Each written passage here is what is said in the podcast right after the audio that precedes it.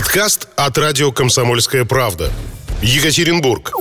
92,3 FM. эм. Утренний информационно-аналитический канал на радио «Комсомольская правда». Главное вовремя. Жаркие августовские твои эфиры на «Комсомольской правде». День города у нас близится. Мы э, с пылу жару всю эту тему пообсуждали. Рестораны тоже не, так и не Ух, открылись. горя- горячая К сожалению, тема, а мы да. надеялись, что пока суть до дела. А нет, откроются сегодня утром. Все это предвкушение мы ждем. А, и сообщение у нас. Да, есть сообщение в WhatsApp на тему того, как благоустраивает наш город. Э, Пишет нам слушатель, что, конечно, лучше стоять в пробках и любоваться красивым парком. Это вот на тему э, развязки Да на ну нет, конечно, Ленина, нет. Вот Репина. э, позвонил слушатель, который сказал, что не видит, как преображается город. У меня другие данные, особенно друзья, которые приезжают периодически в Екатеринбург. Вот они, наверное, лучше видят, как чу- чужие дети Ну, растут, э, как говорится, быстро. быстро, а свои непонятно и незаметно. Вот мы как Ну, потому что то, что города. мы видим каждый день, это одно, да, и то, что видят люди, которые периодически приезжают сюда, это совершенно другое. И мы этого многого не замечаем. Да, как, как, например, не замечаешь, как ты поправляешься. А Вот представляешь, си- сидит и слушает наш, э, нас мэр или вот какие-то министры, вот они делают, там что-то строят, парки обустраивают, развязки делают, а мы тут такие звоним, говорим, а вот э, не нужны нам развязки, верните нам деревья. Но непонятно, это всегда баланс, о деревьях мы поговорим после 8.30, о том, как в асфальт их периодически замуровывают, а сейчас у нас очень любопытная тема и прекрасный гость. Да, потому что 15 августа у нас не только День города, да, но еще и День археолога. Кто ходит в гости по утрам? Ого, из земли практически вот так вот э, из раскопок Андрей. Ермоленко. Андрей, здравствуй. Ты археолог, что ли, помимо историка? Доброе утро, ребята. Да, археолог это не профессия, записанная в дипломе, это специализация историка. Я действительно окончил ИСТФАК нашего Уральского университета в 2003 году и много лет отдал этой э, дисциплине археологии. Мгм. Много лет копала здесь, в Екатеринбурге, где ты во дворе, в саду. И в Екатеринбурге, и на Северном, и на Приполярном Урале, и на Ямале, и в Югре, и много где еще. Это ж сколько, сколько же лет, сколько же сезонов вы откопали. Сезоны не считал, наверное, порядка двух десятков э, с учетом разведок и раскопок. А в годах ну, порядка 10 лет с первого курса, как и любой студент исторического факультета в классическом вузе, после первого курса проходил археологическую практику. Все практики на истфаке, они такие специально профильные. Первая археологическая, вторая там архивная, третья педагогическая, ну и так далее. Если у тебя специализация, то можешь все практики одинаковые выбирать. У меня все были археологические. Ну и со второго, третьего курса уже стал самостоятельным исследователем. Археолог Увлекло. в России это, да, это человек, который не просто там, копает землю с какой-то целью, это лицензированный э, специалист, который получает разрешение на эту деятельность от Академии наук. Это разрешение Не черным копателем ты был. да, это разрешение называется «Открытый лист». Его выдает отдел полевых исследований Академии наук. Почему меня э, потянуло в такую странную немножко профессию для историка? Э, В той самой первой экспедиции э, после первого курса, э, которая была обязательно археологическая практика для всех, я нашел клад. Ого! И меня это так э, зацепило и Где, задело, где что- какой? Э, в Ханты-Мансийском автономном округе Югре, э, примерно в 100 километрах от города Нягани, на Пском левобережье. Это были Теле- раскопки. Телефон кто-то потерял? Ну, Тогда не было еще телефонов. Это, только разве что такой, знаете, барышня смольный, только, такой можно было в 98 году потерять. Это были раскопки средневековой крепости МДР. Э, У нее очень интересная история э, обнаружения этой крепости, прямо как Генрих Шлиман нашел Трою.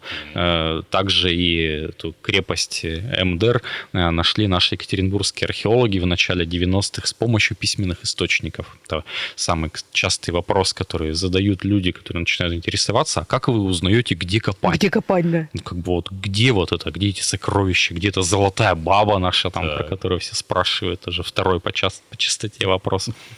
Э, Если это памятник, который относится к историческому периоду, то есть описанному в Э, документах, то письменные источники нам в помощь. Вот тот самый э, городок, крепость Эмдер на Обском левобережье, недалеко от Нягани, ну как недалеко, в 100 километрах. Его нашли с помощью письменных источников, с помощью э, легенд и былин, э, хантов, записанных в 19 веке э, этнографами э, на Тюменском севере. Там шла речь про богатырей, которые жили там в одной крепости, решили жениться, поехали э, в другую крепость, э, узнали, что там есть э, сестры у тамошних богатырей. И с помощью сопоставления географических объектов, там названы реки, названо там время перехода от одной реки там, до другой, э, екатеринбургские археологи и обнаружили вот эту крепость.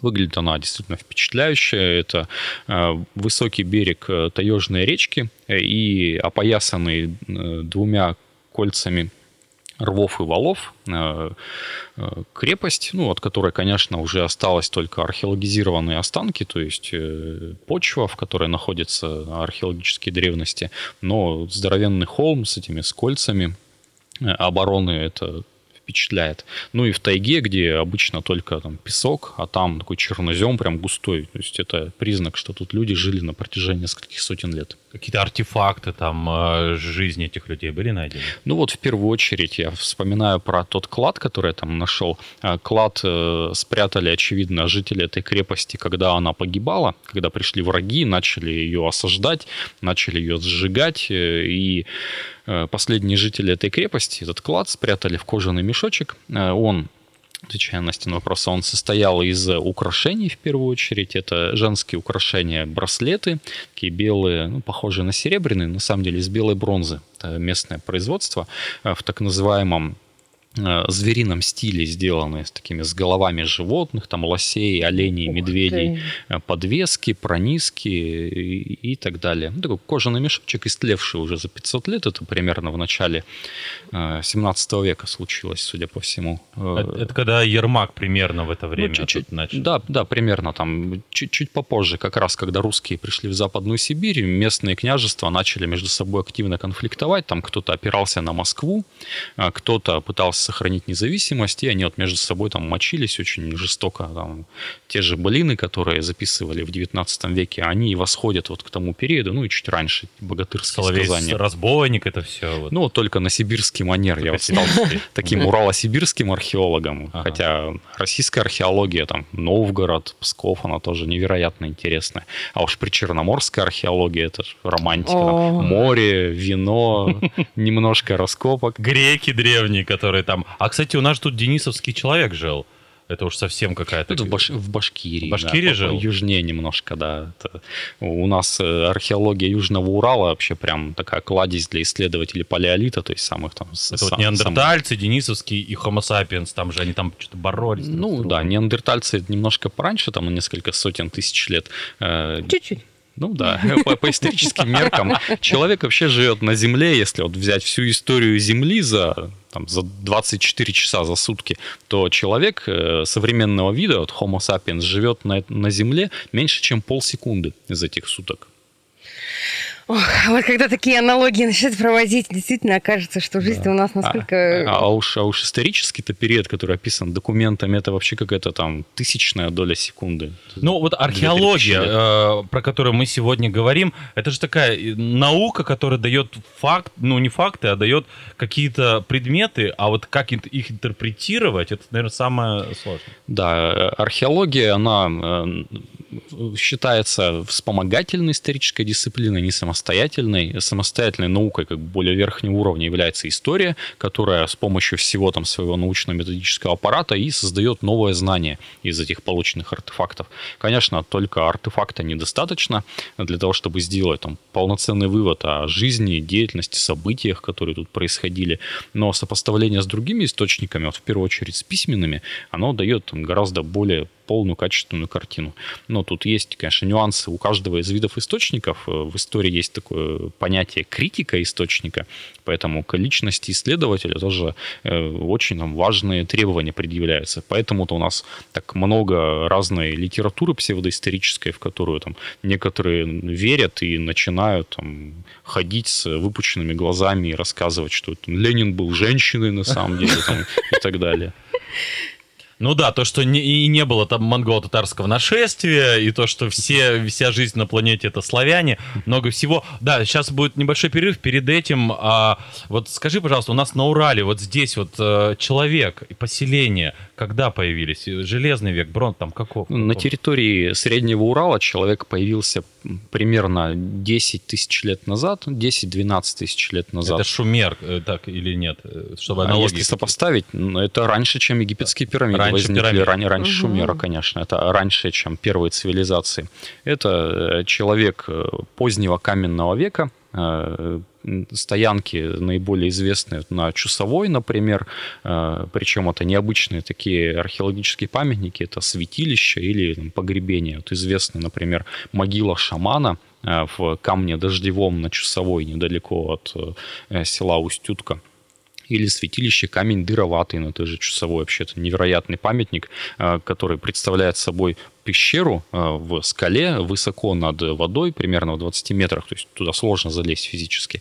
И охотники на протяжении там, тысяч лет э, считали важным ритуалом, который принесет удачу в охоте, стрелять в эту э, дырку там, вначале стрелами, потом ружейными пулями, потом там, современными какими-то пулями, там, коллекция... Резиновыми пулями. Коллекция наконечников и резиновых пуль, да, там.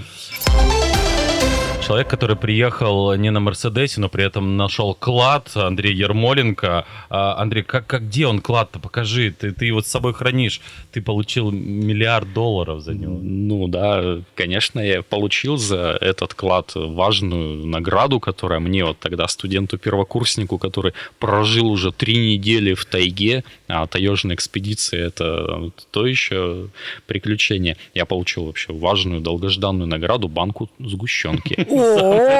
Слушайте, а как вот, ну, то есть три недели от вас скрывали, да, если бы вы ничего не нашли, вам бы не отдали эту сгущенку? Ну, нет, сделали бы, наверное, последний день экспедиции, из нее торт. Э, торт в экспедиции, по крайней мере, в таежной, делают из остатков печенья, которое там превращается в крошки к этому времени. Медведя и тушенку. Перемалывают эти остатки печенья и со сгущенкой замешивают. Это такой торт экспедиционный. Вообще экспедиционный быт, конечно, тоже такая романтика, тематика, особенно для молодых людей, меня вот она тоже привлекла, когда я выбирал экспедицию, куда поехать, что историки в Екатеринбурге вообще имеют хороший выбор, на студенты-первокурсники, куда поехать в экспедиции. Мы упоминали про Крым, э, крымская археологическая экспедиция, которая копает греческий город Херсонес, она такая считается самая престижная. Ну, ну, можно поехать на море там, на, почти на месяц бесплатно за счет университета, немножко там поработать с 6 утра до 8 утра, пока солнце не сильно жаркое. Ну и много таежных экспедиций у нас, конечно, потому что мы живем на Урале, рядом с Сибирью. Много копают окрестности Екатеринбурга. Э, археологический памятник э, каменные палатки в Палкино. Там много десятилетий его исследуют археологи. В окрестностях Нижнего Тагила Тагила, огромный археологический памятник на Горбуновском торфянике, где обнаружили, кстати, одну из самых древних деревянных скульптур в мире. Шигирский идол? Шигирский идол поближе к Екатеринбургу и Горбуновский идол еще один, такой менее известный его собрат, которому тоже порядка 10 тысяч лет. Шигирский идол в Екатеринбурге в Краеведческом, а Горбуновский в Нижнем Тагиле. Ну и много экспедиций в Западной Сибири у Уральского университета. Там традиционно такая научная база у археологов. Западная Сибирь, Тюменская область, Ханты-Мансийский округ. Я выбрал самую такую далекую таежную экспедицию. А, а где вообще селились вот древние люди 10 тысяч лет назад? У воды, на холмах?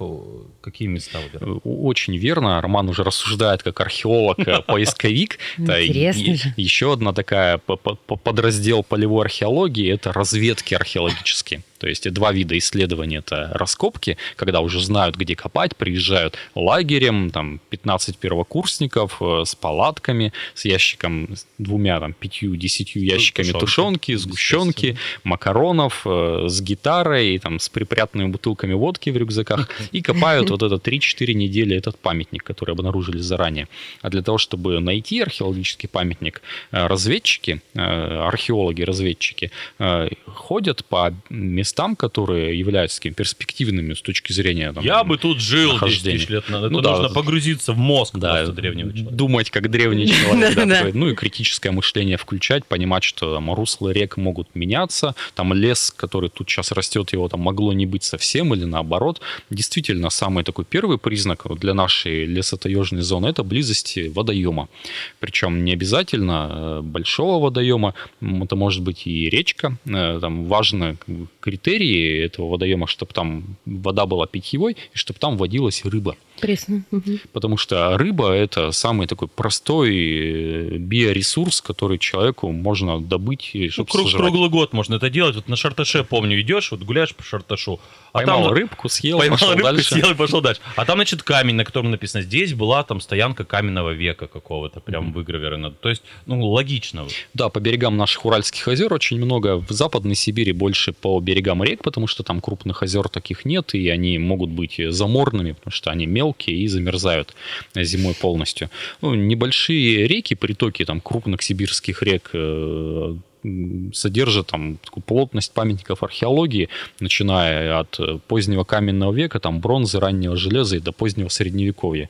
Конечно, для археологов там просто раздолье. Э, В одной моей археологической разведке мы обнаружили за две недели разведки около 20 археологических памятников в Ого. окрестностях города Советский. А что, что это было? По- Поселение, дома? Э, Начиная от, от, от э, систем, Высотки. начиная от систем ловчих ям, э, где загонным способом ловили Животных. дикого зверя, и заканчивая городищами, то есть укрепленными поселениями с системой обороны, которая до сих пор еще видна на поверхности. И археолог-разведчик, пытаясь обнаружить и подтвердить, что это археологический памятник, он не только визуально определяет, ну, вот городище видно, это холм, опоясанный там обороной, там еще какими-то признаками, а поселение может быть не очень видно, если это не укрепленное жи- жилище.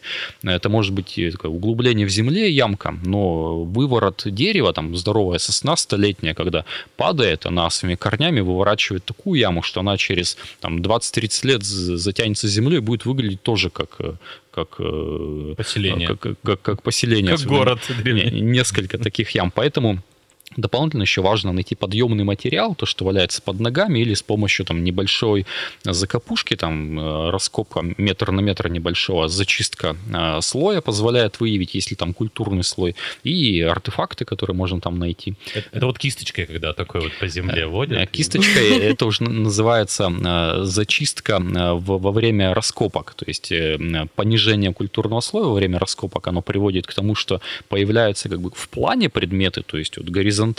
Это могут быть там, у нас на Урале, в Сибири остатки деревянных конструкций, их надо кисточкой расчищать. Если это погребение, то это костяк, там сначала череп появляется, самая высокая, самая большая кость у человека, потом другие кости, и череп э, с костями нужно кисточкой расчищать аккуратно, чтобы ничего не пропустить, как он правильно лежал, какие предметы с ним есть. Ну, не повредись. Вот. И, и вертикальные э, в раскопе вертикальные стенки, они позволяют выявить там по слоям, как формировался памятник. Вот в разведке еще и поиск предметов под ногами с э, поиском предметов разведки у меня связана интересная история. Э, На Ямале, э, в Ямало-Ненецком округе, примерно в сотни километрах от берега Карского моря, то есть уже примерно на полярном круге, на реке Пур, такая здоровая река, про которую, конечно, в Екатеринбурге никто и не слышал, ну, мало кто знает, что есть такая река Пур, которая шире, чем Волга около Самары, Э, севернее города Таркасале, э, на берегу во время разведки я вместо ожидаемой там керамики или наконечников стрел, я нашел пуговицу, на которой на обратной стороне было написано «Крикс Марины 1942». То есть пуговица от мундира э, моряка э, немецкого военно-морского флота времен Второй мировой войны. Стало очень интересно. Вот представьте, где Ямал, найдите там город Мгм. Таркасале, ну или там Новый Уренгой попроще на карте, и откуда тут вообще немцы. Что они там делали?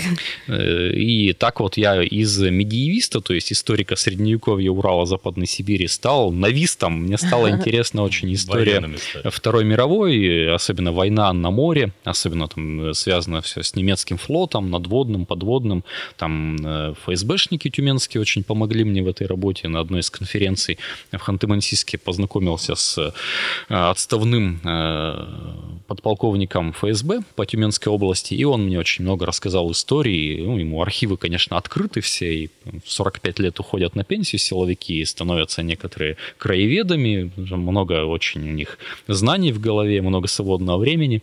Вот он рассказал немного историй про немецкие подводные лодки, которые заходили в устья наших сибирских рек, и Аби, и Пура, и Енисея даже, и намного еще восточнее, туда и в Ледовитом океане общем, тоже интереснейшая история, но она уже с археологией меньше, конечно, связана. Это уже работа в архивах, работа там, с документами, нежели чем с артефактами. Хотя военная археология тоже такая тема, которая очень патриотичная. Поисковые отряды, которые копают в местах боев э, в центральной России, э, боев Великой Отечественной. Тоже такая интереснейшая тема, которая для, там, для подрастающего поколения, для старших школьников вообще очень привлекательная. И вот эти поисковые отряды всегда сопровождаются полицейскими там, потому что там ходит много оружия, много патронов, взрывчатки и так далее. У нас на Урале поисковым отрядом тоже есть что поделать, но у нас тут можно бои гражданской войны копать на Урале, что такое малоизвестный Дени, вообще Деникин пласт. тут у нас был. Ну, Деникин поюжнее, у нас тут э, колчаковцы были. А, Колчак.